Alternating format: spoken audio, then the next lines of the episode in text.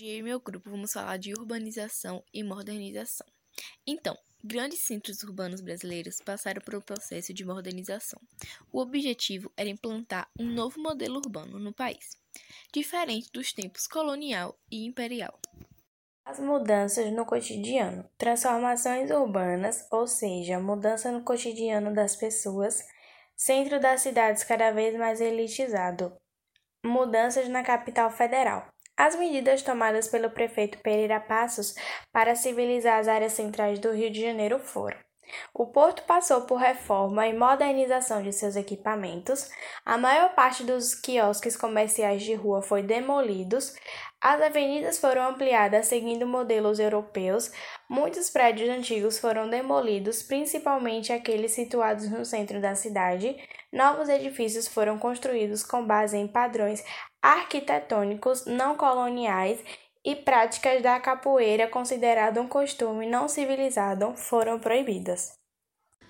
A expressão bota abaixo foi uma expressão criada para designar o processo de reformas urbanas.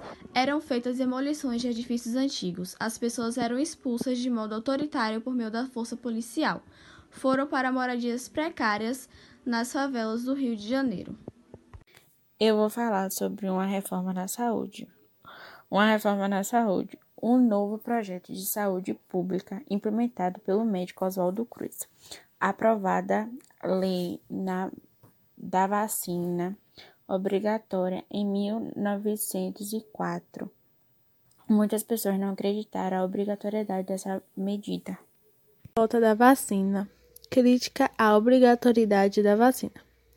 O autorismo das medidas de Oswaldo Cruz junto com as inspirações do Botabaixo, participou para a revolta popular. Em 1904, foi começada uma revolta que ficou conhecida como a Revolta da Vacina. Depois de dias de confusões, o governo decide tornar a vacinação voluntária da vacina obrigatória em 1904.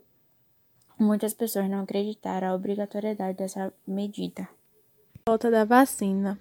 Crítica à obrigatoriedade da vacina. O autorismo das medidas de Oswaldo Cruz, junto com as inspirações do Botabaixo, participou para a revolta popular. Em 1904, foi começada uma revolta que ficou conhecida como a Revolta da Vacina.